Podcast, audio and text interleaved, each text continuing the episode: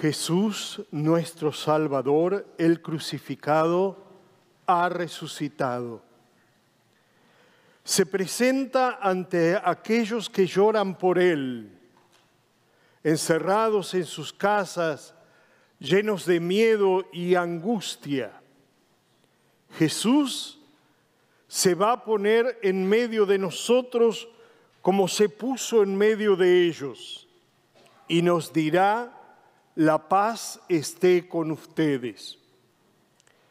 Nos mostrará las llagas de sus manos y de sus pies y las heridas de su costado. No es un fantasma, es Él, el mismo Jesús que murió en la cruz y estuvo en el sepulcro. Ante las miradas incrédulas de los discípulos y de muchos cristianos, Él repite, la paz esté con ustedes. También nuestras miradas son incrédulas en esta Pascua de guerra. Hemos visto y vemos demasiada sangre, demasiada violencia.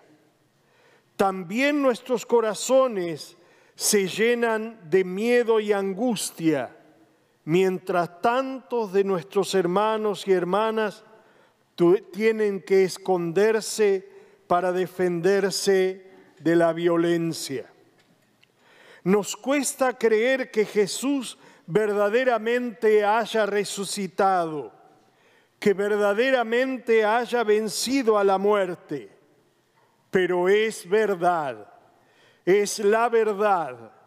Es la verdad de ayer, la verdad de hoy, la verdad de siempre.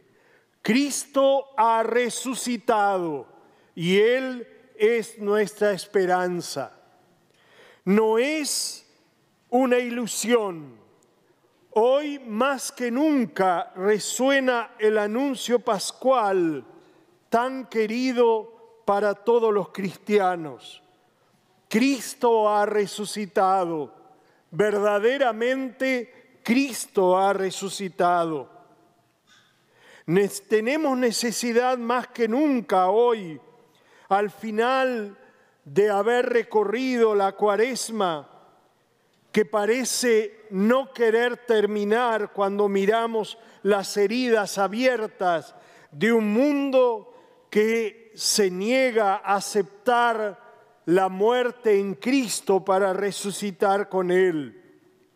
Hemos pasado dos años de pandemia que han dejado marcas profundas. Parecía que había llegado el momento de salir juntos de un túnel, tomados de la mano, reuniendo fuerzas y recursos.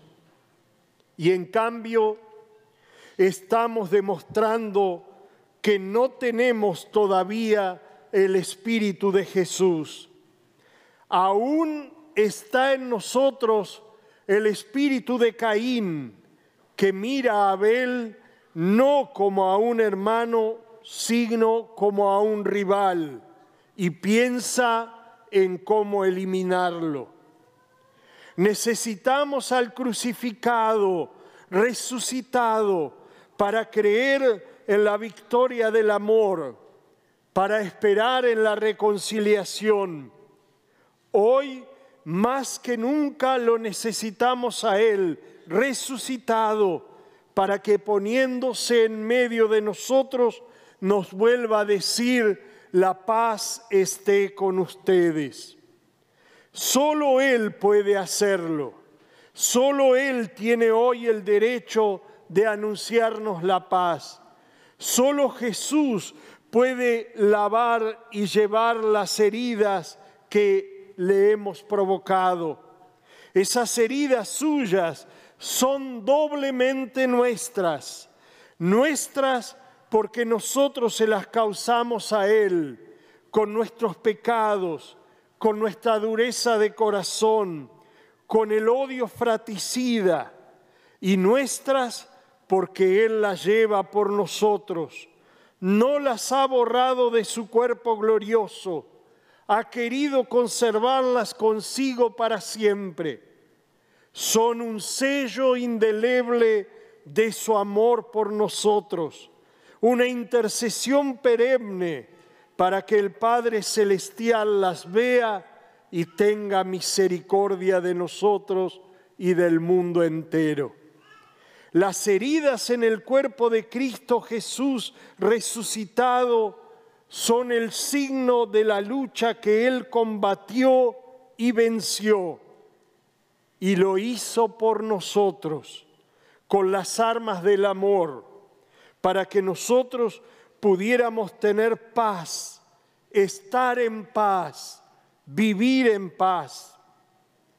En esta mañana de Pascua, como los discípulos, como María, mirando sus llagas gloriosas, nosotros con ojos incrédulos, abrámonos a la misericordia, que nuestros corazones endurecidos sientan el aire nuevo de la libertad y que dejemos entrar a raudales el anuncio pascual Queridos hermanos, felices Pascuas, que la paz esté con ustedes.